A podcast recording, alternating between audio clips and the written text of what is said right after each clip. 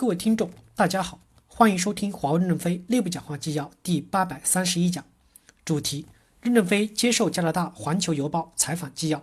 本文刊发于二零一九年六月二十七日。接上文，记者问：还有一个关于您和您女儿的问题，孟晚舟个人跟加拿大有联系，她在加拿大有房产，您和加拿大有个人联系吗？有房产或者投资吗？任正非回答说：没有，因为我英文不好，在加拿大。在加拿大没办法生活，没办法上街买菜，开车出去找不到路。我将来生活定居地就是中国了。记者问：“但莫晚舟经常去加拿大，他去年十月份去过加拿大吗？”任正非回答说：“他自己到处乱跑，我不知道。”记者问：“华为什么时候知道美国对莫晚舟的逮捕令的？”任正非回答说：“他十二月一日被控制，我是十二月三日知道的。他本来是要主持阿根廷工作会议的，知道他被抓了以后。”十二月四日，我就飞到阿根廷主持会议了。记者问：“您的意思是指华为内部没有任何人知道，针对孟晚舟之前已经发布了逮捕令吗？”任正非回答说：“任何人都不知道。如果知道，还会这么傻去撞墙吗？”记者问：“这也是我问这个问题的原因，因为那次孟晚舟要去的阿根廷、墨西哥、哥斯达黎加、法国这些国家都是跟美国有引渡协议的，还有澳大利亚。”任正非回答说：“有些国家很聪明，拒绝了美国的建议。”记者问：“如果是聪明的举措，应该是怎么样的呢？”任正非回答说：“其实就不应该去管这件事儿，因为这是美国的事情，应该美国自己管。加拿大一管，他们受挫折了，我们也受挫折了。我为这件事情还是感到很痛心的。”记者问：“在这个事情上，加拿大和华为都是受害者，加拿大人也是受害了。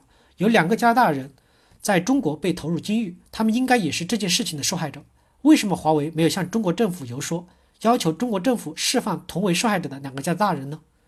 任正非回答说：“我理解这是中国政府采取的法律行动，我们只是一家企业，做不了那么多。我们相信加拿大的法律，也相信美国的法律。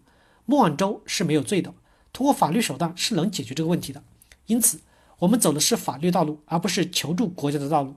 我们认为，莫晚舟从头到尾是无罪的，他在加拿大更没有犯罪，没有双重犯罪的情况。”如果批准引渡，就完全不符合加拿大的法律。因此，加拿大释放孟晚舟能彰显出加拿大是法治国家。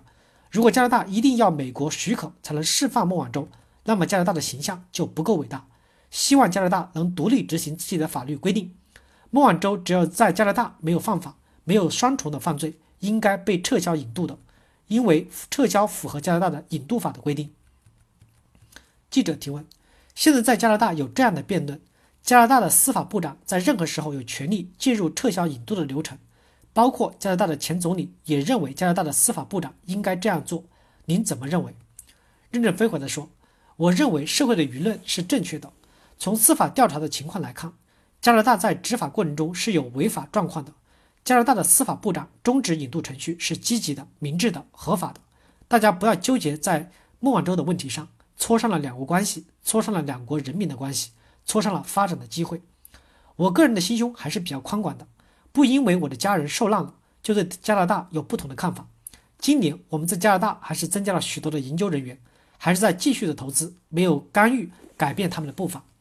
我只是认为，莫晚舟的问题遵循加拿大的法律来解决，当前应该是一个解决的最好时机。双方应该把这个套子解开，解开的方法可以讨论很多种。当前的司法部长是可以有作为的。记者提问。您原来多次表示过相信司法体系，相信法庭，为什么现在要用政治手段来解决呢？任正非回答说：“司法部长行使的权利同样是法治原则的一个方面，这是加拿大引渡法规定的。”感谢大家的收听，敬请期待下一讲内容。